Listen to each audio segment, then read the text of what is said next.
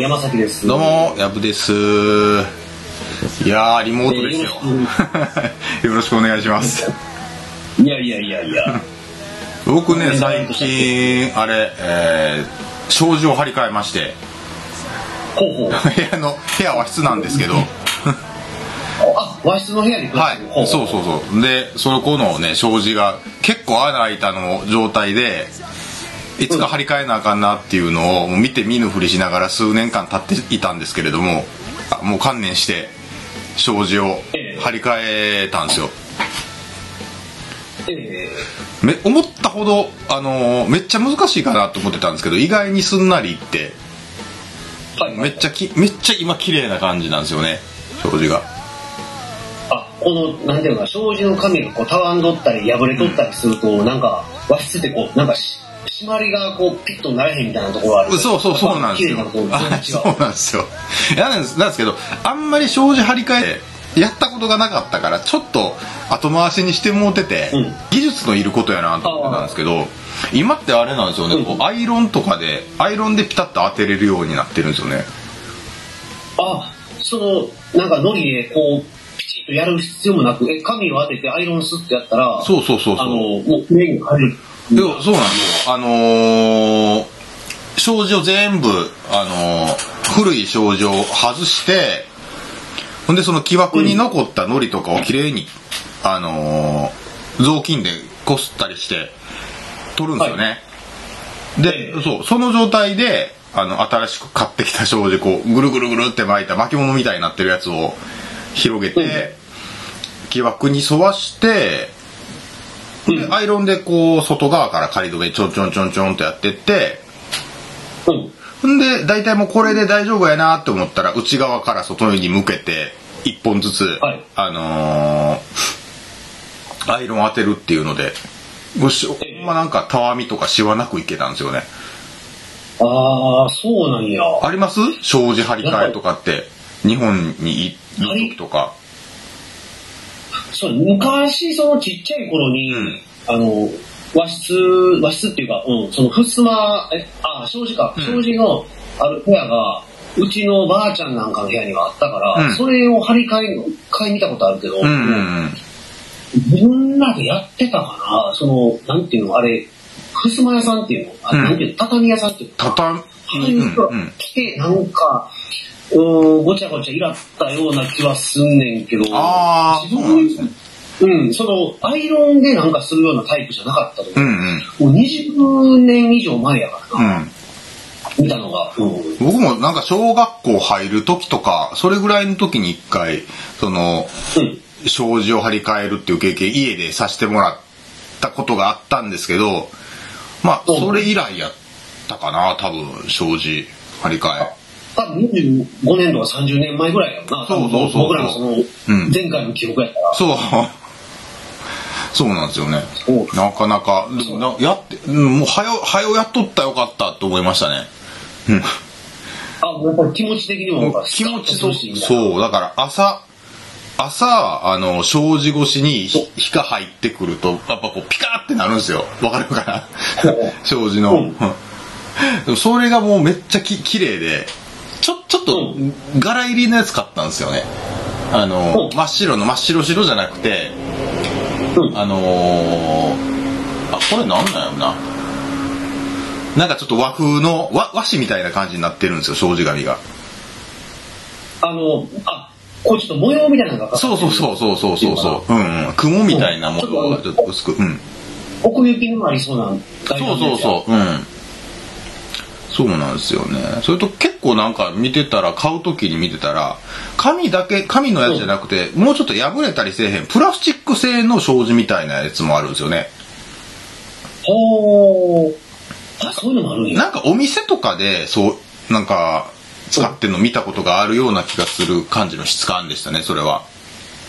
あの、和食居酒屋とか、なんかそんな感じ。そうそうそうそう。うん。若干値段が高めのとこ行くと、うんなんかそういうのあってや気がする。うんうんうん。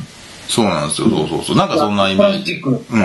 そう。なんかまあそれもどうせやったらちょっと紙のやつに今回してみようかなって思ってその紙のやつにはしてみたんですけど。うん。あれ、紙のやつって冬場なんかも結構暖かいらしいね、あれ、紙やってると。そうなんですよ。なんかその空気の通り方とか、湿度が通ったりするっていうので、なんか、あのープラスチックのやつよりは紙の方が、まあ、過ごしやすくなるんじゃないかみたいなことを、を見てはいはい、それで紙にしてみたんですよね。そうか。うん。でもなんかあれやな、部屋のその内装を変えるとやっぱ気分が変わるっていう、あのなんかね、普段でも部屋の掃除したらなんか気持ちがスキッとするとか、うん。そう。僕なんかもあんまり掃除毎日する方ちゃうけど、やっぱりたまにはうんガーってやっちゃう時があって、やっぱやり終えると洗濯物の中の畳んでこう、しまったりしたら、うんああ、おっっていう。うん。やっぱ保つべきですね。いや、そういう感じの、いい感じに。うん。やっぱり部屋綺麗な方がいいよ。うん。うん。うん。そうやわ。ほんで、でもあれでしょ、その和室やったら、うんあ俺もうだいぶ前の情報やねんけど、んなんか卓録する時に、うんなんか普通だから卵のパックを貼ったりなんやかんやっていろいろスタジオ作る時に自宅でやる時になんかするらしいんだけど、ん。あの和室やったらなんかそもそもその障子貼って畳があって襖があってって、うん。あれがそのライブだったかデッドだったかうんちょっとどっちやったか忘れたけど、ん。なんか程よい空間がうん。なんかできるから、和室を卓録で、うん。ルームとして使うのは、うん。なんかすごいいいんですよっていうのを昔、サウンドレコーディングの中で、そった記憶があんねんけど、もう20年近く前やから、ちょっと、あふすまとかふすまとか畳とか吸うんかね、それって。ふすま畳で、障子とか、その紙の部分、紙が吸ったりするんですかね？うんなんかそういうことなんか多分その、うん、集音機能的なのがあるんかなと。うん。まあ少なくとも、まあ、ライブではないやないやろうなと思ってんねんけど。そうなんでしょうねうん。あれやってる今なんかね、もうあの、LINE 撮りで全部、もう繋いでやってしまうし、うん。コンピューターで全部やっちゃうから、うん。そんなに気にすることもないんやろうけど、うんまあ、で僕ら学生の時ぐらいまでは、あの、なんていうの、マイク立てて生楽器でやるっていうのが、もう一人しかなかったから、俺が唯一買ったサンレコがその雑誌やった。え、でもなんで三レコなんか買ったんですか？え？なんで三レコとか買ったんですか？なんか、えっ、と、ほら、えっ、と、何やったっけな、そう大学の時から、えっ、と、だから10、20歳ぐらいから、うん。その、19か20歳ぐらいから、その、レコーディングをちょこちょこするようになって、うん。で、なんていうかな、こう CD 作るみたいなのがあった時に、レコーディングとかマイク立てるのとかってどうなってんのかなっていうのは、うんあの、なんとなく人がやっとったのを観察しとってんけど、うんもうちょっとなんか、なんていうかな、知りたいなと思ったのと、うん。あの、なんていうかな、当時はもうちゃんと家でレコーディングして、うん。あの、お CD 作って売りたいみたいな気持ちがちょっとあったから、うん。あの、楽をどうするかみたいなのをちょっと勉強したいなと思ったこともあって、なるほど多分そう、三レコを買ったんちゃうかなと思うんだけど当時の僕に難しすぎて、うん。あのもう人が立てたマイク見て、まあ音量調整とかもう眺めてるだけやったから、いまいちその、それこそのライブや出たっていうことも知らへんかったし、うん。クのこう音を拾う角度がどうとかっていうのとか、うんうんそんなんもう研究ことがそんなになかったから、うんもうエンジニアの人に言われるままにやっとってんけど、まあ今の方が多少はその知識はあるから、うん話聞いてもまだわかるかなっていうのはあんねんけど、いや、レコーディングはね、特にドラムのマイク、あれやっぱプロの人すごいなって思いますよね。やっぱあれは数こなさないい感じにできないですね。何回か僕もロレコーディング、ドラムも含めたレコーディング、自分たちでやったことがあるんですけど、うん。やっぱり、うん、あの、難しいですね。うん。あのマイク立てる場所とか、うんね、なんかどこに立てるかとか、そう。で、なんていうか、チャンネル数なんかも僕らレベルやったら、そのふんだんにドラムだけで何十チャンネルとか使われへんから、うんうんそしたら、えっと、だってトップに2本と、うん。うん。バスドラと、うんスネアと多分ここが限界なんで。うん。今、それやったら K、スネア、タムで、え、トップに2本と、キック、とスネア。スネアに、で、キックに一発でしょ。うん。うん。で、あと、まあ、うまいこと言ったらフロアタムのあたりに、うん。もう一本ちょっとあかますかうぐらい。じゃあ5本とかかでマイクそれやったら。5本、うん、5本ぐらいやと思う。で、スプラッシュシンバルなんかも、ん。なんやろ、スプラッシュ用のマイクなんかも立てる、あれもないから、うん。あの、スネアのマイク、うん。あれだ、ハイハットかな、うん。ハイハットにマイク立てたかな、うんハットのマイクに拾うとか、うんうんうんいう形でしたけど、うん。難しいっすよねまあねそうあそう、難しいんですよ。そうそう。だからそう考えると、ジョン・ローナムはね、マイク確か2本やったんちゃうかな。うん。3本か。うん。バスドラ一発と、うんで、部屋の天井の2箇所のどっかから2本吊るして、もうなんかそれで終わりだバスドラと、なんかキックとエアだけでいきそうっすよね。パワー、パワー的に。うん。そうそうそう。あの当時で、で、あの時代やったら、1970年代言ったら、ビートルズ、ローリング・ストーンズうん。とか、あの辺の全盛の時代で、うん。えー多分多分あの人らはもっとがっつりしたエンジニアがつ当時にしては最先端のがついてたんかなと思うんだけど、うんセッペリンはそんなんなかったから、うん。あの中で、しかも、スネアのあのサウンドっていうのをうん拾い上げてるっていうのは、うんまあ、マイクの立て方もそうだし、まあ、ジョン・ボーナムのドラムのテクニックなんかにしても、すごかったんかなっていうのは、フィジカルもすごそうですもんね。うん？フィジカル、フィジカルもすごそうですもんね。フィジカルかなりすごいと思う。手首がね、うん左のスネアの音がすごくて、うん。だ当時の、えっ、と、なんていうか、僕もあの、ないつぐらいやったかな、2000年ぐらいに、あの、新宿のブートレグ屋さんに、うん。ブートレグのビデオを買いに行こうと思って行ってんけど、でその時の、えっ、と、あとまあイギリスの、まあ、そのロックのコーナー、大体これ、ね、国別ぐらいで当時、雑に並べてあってんけど、うん。VHS とか並んでたんですかそれって？あ、そうそう、VHS が並んでて、へえ、ブートレグ屋さんってなんかいいな。そう、新宿ももうね、今ないねんけど、うん当時、何かのついでで行ったんかな、うん受験のついでで行ったんかな、ちょっと忘れたけど、うん。うん。で行ったら、ほとんどね、えっ、と、レッド・セッペリンなんですよ。うん。ビートルズとローリング・ストーンズはうんほとんどなくて。あ、そうなんですね。うん。ほんで、それなんで、なんかゼッペリン、まあ僕はゼッペリンが好きやったから、ゼッペリン買うつもりで行ったから、まあ別に良かったんやけど、うん。ビートルズやストーンズがと数が極端にないから、うん。何のが不思議やって、うんほんでそれで疑問に思って、で、家からで調べたら、うんまあ当時ネットなんかもそんな発達してないですから、うん。そのドラムマガジンのコラムなんかバックナンバーとか全部ブワーって見て、うん。うん、漁ったら、あの、ジョン・ボーナムの、その、スネアドラムの左手のテクニックがうん。ズバンで取ったから、うんブートレッグみたいな状態にしても音が綺麗に入った。うーん。なるほどね。リンゴスターにしても、うんえっ、と、2021年亡くなられたうんローリングストーンズのチャーリー・ワッツにしても、ブートレッグにすると音がほとんどやっぱクリアに聞こえないから、うん。商品としては成立しないから、うん海賊版が出回らなかったってういう。だから劣悪な環境で取られてるものにも耐えうる音抜けの良さがあったってことですね。そう、そうらしい。うんうんああ。前もおっしゃってましたね。そのラジオとかでかかってもやっぱりよく聞こえたのはそれが要因やって。あ、そうそう。ねそれがね、確かに要因やったらしいんですよ。そっか、海賊版とかにも言えることなんですね、それ。そうなんですよ。うん。なかなかその、なんていうのかな、音量なんかはごまかせても、音圧っていうのはうん。ごまかせないっていうか、うん。特にドラムなんかはもう生楽器で体一本でやってるから、うん。うん。その個人の力量に左右されるところが多いんかなっていう気はね。やっぱりドラマーとして音の密度の差みたいなんて人によっていっぱいあるなって感じるもんなんですか？人のプレイああ。僕は叩いてて、やっぱそう感じますね。やっぱ同業者で話してる時とか、まあ僕も個人的に聞いたりとかしてても、うん。なんていうかな、あの、音の芯があるかないかっていう。うん。のは、割と自分が叩く時も気にするし、うん。人が叩いてるの見た時も、うん。割と気になるといううか、ーん。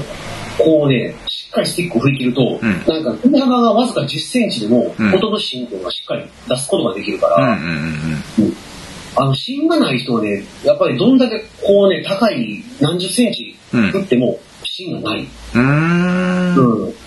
で、芯のある太鼓を叩き方ができると、うんマイクを音が拾いやすいらしい。あ、そうなんですね。うんなるほど。なんか確かに僕昔、その、こうなんていうの、音のミキシングしてる人から、なんか言われたのが、うん。まあ、俺とあとなんか何人か、同級生のドラマー、音3人、俺含めて3人ぐらいかな、音を取ってたらし、調整しとったらしいけど、うん。まあお前、お前とは僕ね、うんお前の音が一番なんか、やつが言われたことが、ああ、そうなんですねうん。その時はなんか自分も当時は違いがよく分からへんかったけど、うん。なんかやっぱそうやな、25、6歳の時に振り返ると、あ、あの時言ってたのはこれかっていううん。のは、うん。だなんか耳に痛くなくてよく感じる音みたいなのとかがあったりするんでしょうね、きっと。多分そうやな。ね力みがなかったりするのかなと思って。うんうん。最近なんかドラムで言うとね、あのー自分がやってるそうツインドラムのタタライズってバンドをやっててこうドラムが向かい合って、こう左右でこういるじゃないですか。こうやって叩いてるじゃない叩いてるじゃないですか。あれでやってるとこの左右のドラムの金物の差とかスネアの音量差みたいなのが結構客席ではダイレクトにこう差がある時があるみたいで。あそうかって思って前に向いててそのそれぞれの音量例えばこっちのドラムはタムがすげえでかく感じるとかこっちのドラムはスネアが結構鳴ってるっていうのそのあたりに差があるんやっていうのをそのお客さんから聞いてあそっかって思ったんですよね特に屋外なんかでやったらほんまに音が飛んでいくだけやから、うん。その差は力せんやん。そうなんでしょうね。そう。だからこの間もその屋外野外でのライブの時にそれ言われたんでやっぱ音抜けがいいところ音抜けがいいというかうん。ほんま音が抜けて飛んでくところやから特にその差感じたんやろうなと思って。なんかそれを思うと、なんか、何だっけ、あそこでやってたやつ、あの、稲葉城でやってた、はいはい8月に。ああ小原ブレイク。うんあ、そうそうそうそう。あんなん、それ思って、大原ブレイクなんか、うんあの、見に行ったらおもろいかなとかね、働やつとか。ああ小原ブレイク今年ねあのあれあの2021年もやってるやってるんですよ10月ぐらいあ、あ、そうなんや。そうなんですよ。いよ。や、もうだからこの2、3週間で多分開催されてるらしいんですけど。そう。僕ら、あの、僕らこと、こん今回は出ないんですけど、あのーなんか展示、そう、前までのライブで出来上がった、あのーペペイント、小泉玄太さんのペイントとか展示されてるみたいで、あ、はい。だから一応なんかラインナップに名前は載ってました。小原ブレイクの。そうなんや。小原ブレイクのアーティストのラインナップには載ってました。そうそういや、。なんかその、大原ブレイクの話をちょこちょこ、まあ僕も自分で見たり、うんもう矢部さんから聞いたりしてるから、うんうんうん。なんか来年はちょっとようやくいけるかなとかね、思ったり。ねえ、また行きたいんですよね。ああれ楽しかったから。去年が、飯うん、飯うまいんですよ、めっちゃ。飯がうまいうん。そうや、もうそれがええわ。飯とビールうまい。ねえ、そうなんですよ。うん、またね、出演できるように頑張ろうかと思っております。うん。いや、もうコロナ収束宣言早く出てもらって、あの、うん以前のような暮らしが、あの、できるのか。まあ、ウィズコロナになると思いますけども、うんなんか、そういうイベントごととかね、うんすっと足を運べるような、うんうんうん。まあ、お買い物の人もそうやけども、全部ほら、なんかオンラインで、まあ、便利になったのはええなと思うねんけども、うんやっぱりなんか、足運びたいなっていう気持ちが僕なんかすごいあるから。確かにこの辺りでも、結構ほんま、オンライン慣れしましたね、あの、この1年間とかで。うん。いやー僕もこの1年でめちゃめちゃオンラインで、まあこれの収録もそうやし、ねだってこんな、あの、国をまたいでリモートでこんな収録する感じとか思ってなかったですもんね。いやー1年前とかは全く想像できんかった。1年前はあったかもしれない。2年前は全くなかったから、ねだってに日程合わせて山崎さんのところにお邪魔して3本撮り4本撮りとかやって やってましたもんね前までは。そううん。無茶してと撮ったからな。ねそうそうそう。リモートで簡単にできると。うん。まあもろもろ楽なこともいっぱいあるなと思いましたね。リモート慣れすると。うん、ね。リモート。うん。そうなんですよ。そうなんですよ。リモートでまあ便利になって、こう、まあある程度繋がれる分、なんていうかな、やっぱりリアル、リアルでその、なんか直接人と会ったり、仕事なんかでも、買い物なんかでもうん、やりたいなっていうのがちょっと気持ちが、なんか以前にもうまして強くなったかなっていうので、うん、確かに。そうなんですよ。うん。ちょっと人と、ね人とのやり取りすること減ったなってすごい思いますもん。うん、ものすごい減ったと思う。うんうんそうやな。まあ、うん、そうですね。さちょっとややそれは、うん、やや寂しいなって思う時も、まあ、泣きにしまわらずって感じですけどね。うん。そうやな。うん。なんかやっぱり、まあ僕なんかもその本とか CD 好きやから、はいそのお店に買いに行ったりするのが、まあなんていうの、あの、まあタワレコとかもバージンメガストアにしてもそうだし、街のちっちゃいなんか CD 屋さんとか、あの本屋さんとかが好きで、ああ、言ってた、僕も。あれがね楽しかったな。あれがね、今すぐポチってまうからな。で、コロナのあれでもう、ほんならポチったらええやんみたいなうん。ことになってしまって、うん。で、まとめてやっぱり僕なんかもう本にしても CD にしても、やっぱり4冊5冊ぐらいは一気にボンって買っちゃうから、うんうん。でもやっぱポチって買ってもね、で、まあ家に届くねんけど、あんま感動せえへんねんよな。うんうんうんうん。なんかやっぱ店で買って、あ、これええなってこう、直接手に取ってみて、金払って、で、袋に入れて、この袋を、買い物袋いっぱいの、あーそういうのを下げてうん、家に買ってるっていう、あの、この楽しみがね、うんうんうん。なかなかないなっていう。うんああ、もう物としての、物としての、やっぱはい手に取って買うっていうところの愛着はっていうのはありますよね。そうなんだよね。だからただの情報源としてうん買ってるみたいな状況状況になってて、うんなんか寂しいなと思って、うん。うんまあ確かに情報を取るために本読んだり、まあ音楽聴いたりしてる部分もあんねんけど、んなんかそうそういうんじゃないね、なんかね、うん、部分がもっとなんか楽しみとしてほしいなっていうのは、まあ、最近は結構思うかな。僕もなんか物と、あの、物と対峙するっていうことをもう原点回帰したくて、あの、そう、今、えーラッパーの空海っていうアーティストと一緒にはい。ヒップホップの音楽作ってるんですけど、ああ、ええそれはね、あの、新しいアルバムは、なんあのー、20曲ぐらい入ってるやつが、カセットテープで出したんですよ。やっぱめっちゃ可愛いですよ。ああ、お音も全然違う。違う？音違いますね、やっぱカセットテープ。久しぶりにちょっとカセットデッキを引っ張り出してきて、うん いろいろ聴き比べてみようと思ってやったら、そのカセットテープデッキが壊れてて、はい。新しくカセットテープで、カセットのデッキ買い直しました、そんで。いいなカセットか。うん。久しぶなん。かなっていいな。うん。面白い試みやな、カセットであえて売るっていうのは。ああ、そうそうそう。まあ、それもさっき言ってあったみたいに、やっぱ、あの、店頭とかでも、あのうん。ー並んでるの手に取ってやっぱ可愛いもんなんですよね。すごい。ジャケットとか、そのあたり。まあ、自分たちの作品やからっていうのもあって、愛着っていうのはもちろんあるんですけど、やっぱ質感がすごいいいなって、手に持った時の感じがめっちゃいいなって思ったから、またちょっとね、あ会った時とかはまたあの、カセットテープのやつ持ってきますんで、一回聞いてみてください。ちょっとそれでカセットで一回聞いてみるわ。そうっすねもうね それで僕らは懐かしいと思うやろし、うんうんうんあの、若い20代の連中かうん。にとっては、もうある種斬新かもしれない。はい。うん。あ、こんな聞こえ方があるんか、とか。うんうん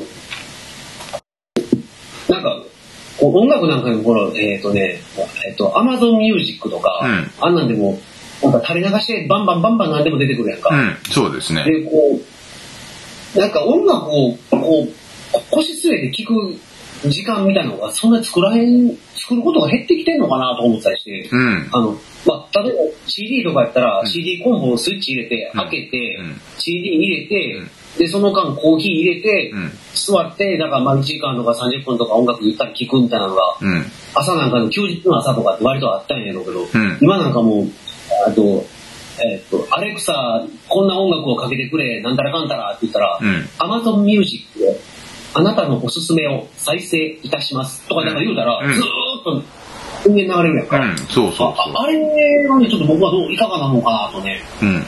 思ってて。なんか、今はその空いた時間に、暇な時間を暇つぶしのために音楽流してるとか、うんいうようなのがちょっと増え、ここういうののテクノロジーの発達で増えてんなと思ってね、うんあの、うんそれこそあの、ネットフリックスの広告の退屈は犯罪だじゃないけども、うん。あ今までそのなんか、なんちゅうか、退屈な時間を作り出さなあかん時代になってしまったっていうね、うんこれはね、しかも、仕事と違って義務じゃないから、うん。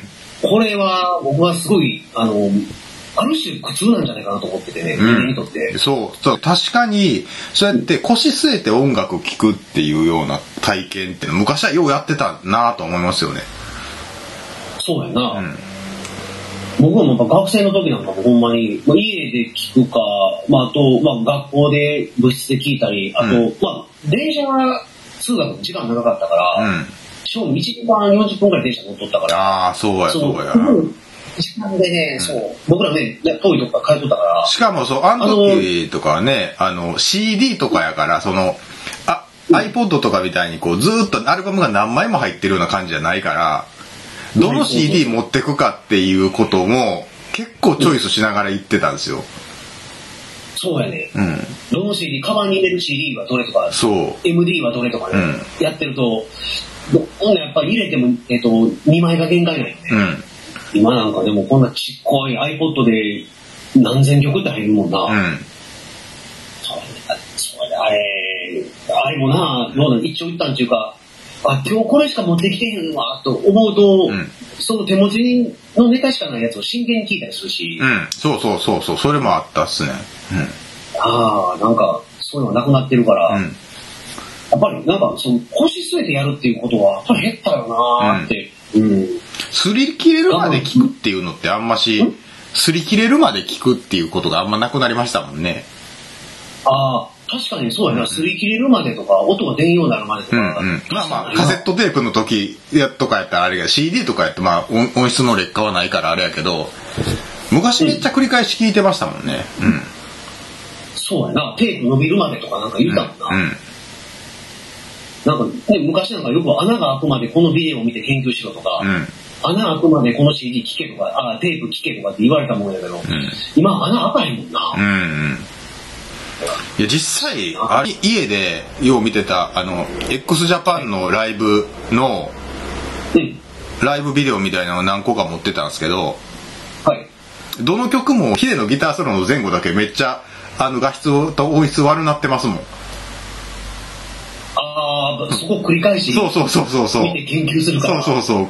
高校生の時とか持ってたやつそうなってるから、ああ、今なんか、あ、あ、なんかあそこそこまでずっと繰り返し見るってことなくなったなと思いましたね。そうか。んそうやなまあでも俺も確かに同じビデオをずーっと、あの、まあ x ジャパンのビデオとか、あと大学生の時はレッチリのビデオが、うん。多分2、300とか見てるから、うん。あの、なんか巻き戻しして、うん。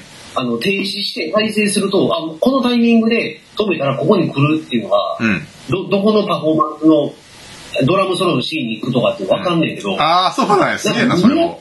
見えてくると、テープ伸びてくるからだようんな。感覚なんか巻き戻したり、うんでも思ったよりグッと滑ってもうて、うん。あれなんか切れてんなって。あ、そっか。カセットでやったらテープ、巻き戻す感覚も変わってくるのがテープ伸びたら。若干そうそう、ビデオ、VHS とかカセットテープ、まあ、大学の時はカセットテープはもうほぼほぼ使わなかったけど、うん。あ、最初使ったかな。うんあの、ビデオは、映像の方はもう、なんか、ちょっと止めるタイミングがね、同じところでスイッチをし停止をしても、うん。ちょっと若干のズレが来たりとか、うん VHS ってなんかあの、カチャッ、あの、と止めるボタンを押した時の音とか気持ちよくなかったですか？ガチャンって。そうそう、あの、デッキが動く感じとか、巻き戻す、ぬるっとした感じとかって、ちょっとアナログやなって思って、楽しかった記憶がある。うん。あれなんかええよな、ん。あんな、そうやうん、でもそう。ヘッドクリーナーとかもあったと思うけど、あったな。なんかヘッドクリーナーってな、普通のカセット、VHS のテープみたいな形で、それ入れて再生するかなんかやったかな。そうそうザーっていう。15秒、うん。さ再生して、青い画面があって、なんか、やった気がする流れて、うん。これで掃除終わります、みたいな言ったら、そこで停止したら、うん。OK みたいな。あれなんか VHS のテープにそういう薬みたいな、薬というか、その、ゴミを取るものがつついてるんでしょうね、きっと。うん、多分そうやと思う。ね、うん、ヘッドクリーナー使ってたな、そういや、昔。あと、うん。あ CD を研磨する機械とか持ってたっすね、俺。え？なんどんなやつ？きえ、えーっとね、なんか要は CD プレイヤー、CD デッキみたいな感じかな。あの、CD 傷つくと聞けなくなるじゃないですか。ああ、そうですね。うん。だからついた傷とかをこう、ここすってな、なくすみたいなやつ。あすいません。うんの、表面じゃなくて、その、データを読み取るそうそうそう、そうそう、をデータを読み取る面の方を、綺麗に傷をなくすように、もう一回こう、やすり、やすりがけじゃないけど、こう平たくするみたいなやつ。ああ、なんかあったかもしれへん。多分ね、ツタヤとか、ツタヤとか、あのーで CD 買い借りに行ったりしたらこの CD 傷ついてるんですけどって言ったらちょっとその研磨かけてくれる機械とか TSUTAYA とかにあったんですけど、ほうほうほう。うん、そう。俺それねなんかつネットで買って家でうん。よう使ってましたね。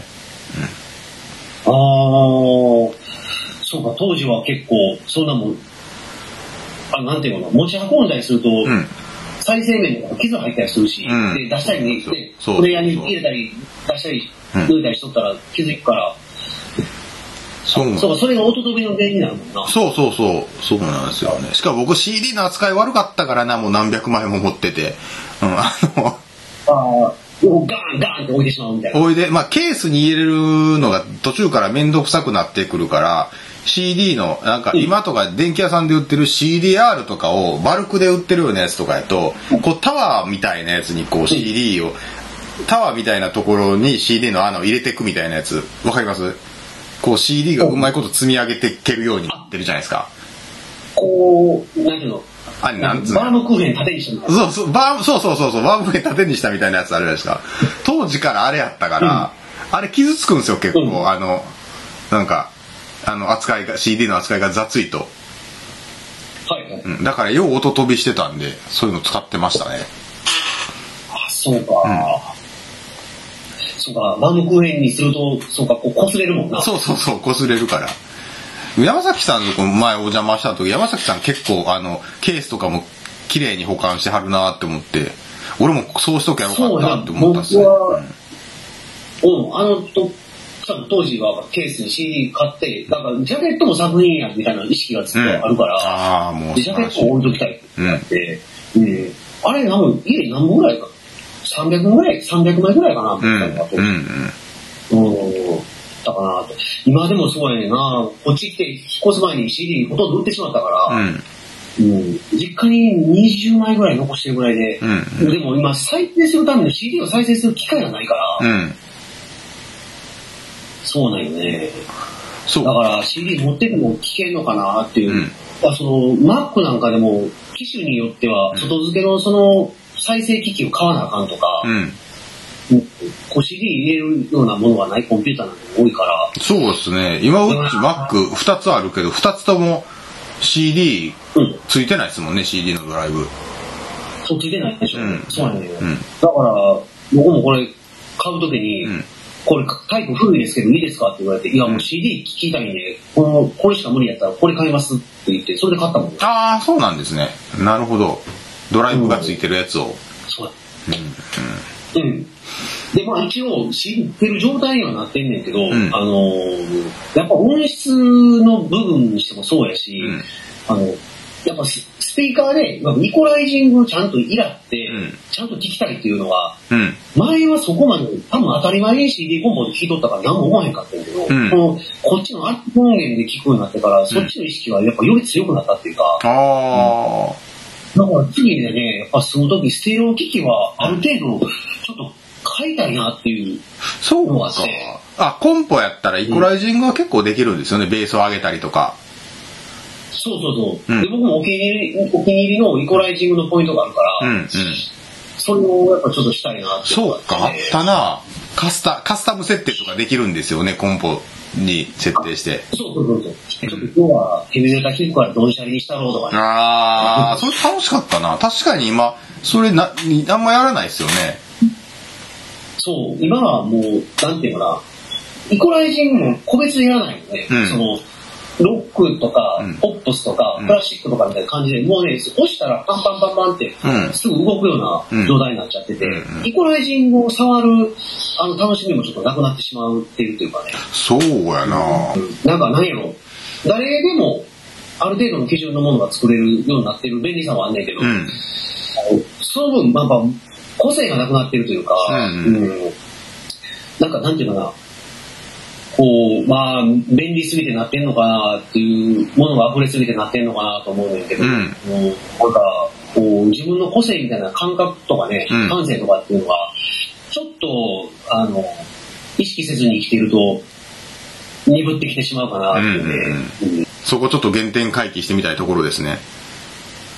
そうですね、やっぱ思います。だから、なんかべ便利すぎるっちゅうのもな、だから便利なところにもう持たなあかんよなと思ってね、うん、あの、昔なんかほら僕ら中学とか高校の時とか大学の時ぐらいまでかな、うん。あの、お気に入りの深夜番組とかあって、うん、深夜番組。あの、そう、夜中1時とかもラジオを聞いたりとかする時でも、うん。あの、まあ、その内容が昼間の放送ではやっぱなかなか言われへんようなこと言ってるっていう、その楽しさみたいなのもあってんけど、うん一番はその、夜中12時過ぎてその番組聞くためだけに起きてるみたいな。うん電気消してイヤホン買って布団の中でこうやって聞いてるみたいな。うん。うん。ああいうのが、この、今オンデマンドでいつでも聞けるから、うん。その深夜番組っていうものがなんか、撮ってんのは、あの、収録してる人は深夜かもしれへんけど、深夜番組っていう概念のものがもう今なくなってしまってるなっていうのがあ。なんか、僕はあんまりし深夜の番組とか、ラジオとかを学生時代聞いてたってことはあんまりなかったんですけど、だからなんか想像するに、深夜ラジオとかって多分、今聞いてる人とかがこの世界に、この時間に同じような感じで、今リアルタイムで聞いてるっていう、聞いてる人がこんだけおるんやろうなっていう、そこの、あの、なんていうか、連帯感というか、安心感みたいなのはあったのかなっていう、そんな気はするんですよね。それはね、あの、絶対あると思う。ねで。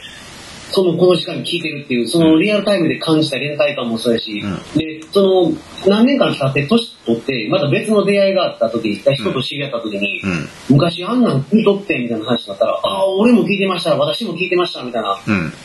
うん。またそこで連帯感も蘇るっていうかね。ああ、でも聞いてたら、聞いてるラジオ、好きなラジオとかで仲良くなるっていうの実際僕もありました。この数年だかで。あ、ねあれ聞いてたっつって盛り上がったのもあったから。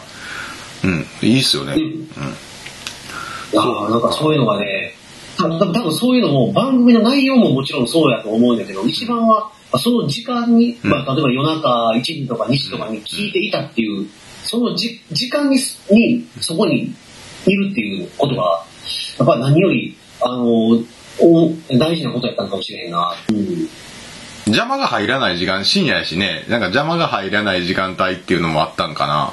うん。あそうそうそう。うんそうなのよ。邪魔が入らない時間帯はそうや。うん間違いなく深夜やと思う。うんうん僕は今それが朝方に生活が変わって、うん入らない時間って早朝なんですよね。朝うん5時半とかうん6時と。か。ああ、わかる。わかるですね。そうやね。邪魔されへん時間。確かに今もうメールやら、この、なんていうの、メッセージアプリってもう、にしてもそうやし、ツイッターにしても、インスタにしても、もうなんか妨害するものが多すぎるよな。うん。そうなんですよね。うん。いやもう、退屈は味方ですよ、本当に。うん、そうそう、退屈はそう。ほんまやね。うん最近なんか戦いますわ、僕。うん、そう。でも確かにだ自由な時間は大事かもしれないです。うんうん。結構仕事してる時とかもね、あのー携帯遠ざけたりした方が安心できるようになったけど、仕事してる時もパソコン触ってるから、パソコンの方でメール来たりとかありますもんね。ああ、こう、作業中にピコーンってね、そうそうそうそうそう。なったりするもんな。うん。そうやな。あれってな、ほんまにな、ほんまにいいことなんだなと思うよな。ううん。そう思いつつ、あの、僕なんかもあの連絡来たら24時間以内に会社に帰ったら、うんあの、落ち着きが悪いタイプだから、うんどうしてもやっぱりチェックして帰ってもらう。うんうんうん。結構山崎さんはそ即列しする方ですか？はい。僕は多分早く返す方ですね。ああ、なるほど。あの、未読が残ってるのが嫌やねああ、なるほど、なるほど。うんん。そうそう。なんかもうほんまに毒されてるわ、もううん文明の世界に。いや、でもなんか、まあ、うん、あのーちゃんとそ即、即列できる人の方が、でも、ね、あの、信頼感ある気はしますけどね、すごい。ああ、まあ確かにね、それはあるかもしれないね。うん。そうだね。なんか、なんかあれやね、ちょっと原点回帰のお話になりましたね。ね、なんか、んその、アナログの世界とデジタルの世界と両方、なんか話題、あの、過渡期に生まれた僕世代の僕らとしては、うんうん。なんかこの点の話題になるとちょっと熱く盛り上がってしまうんですけども、ね。だからやっぱりアナログ、アナログ大事やなと思って、うん。うん。そうやなやっぱり、利便性とかね、うんなんかこれ必要ないわとかって、なんか今断捨離とかなんか言ってるのうん。多いけど、うん断捨離なんかもう突き詰めていってしまうと何も残らへんようになるからな、うん人間らしさってなくなっちゃうかなとう思って。うんやっぱりなんかちょっと無駄なものをね携えるっていう、うん。その気持ちの余裕みたいなものが、うん。あの生きていく中でちょっとあると、あの少しは人生豊かになるかなうん。と思いますね。余裕は大事やな。ほんま全然余裕ない時ありますもん。余裕ないとう。ん何も進まへんもんねそんで。そう、僕もね余裕ないとあかんタイプやから、うんうん。スケジュールなんてガチガチに絶対入れへん。うんうんそうですよ。だから飲み会なんかも僕は一本入ったら後ろは決決めないんですよ、時間。うんうんうんもうゆっくりもうね、2時間かもしれへんし、5時間かもしれへんし。うんうんってな感じですかね。うんそうっすねちょっと話はいろいろ盛り上がりましたけれどもえっと。そうですね。うんいやーまた、えっ、と、引き続き、はい引き続き褒めていきたいと思います。はいいろいろえー、というわけで、えっ、と、お相手は山崎と、ジャブでしたね、はい、失礼します走ってきたけれどだけど今わかったことは守るべき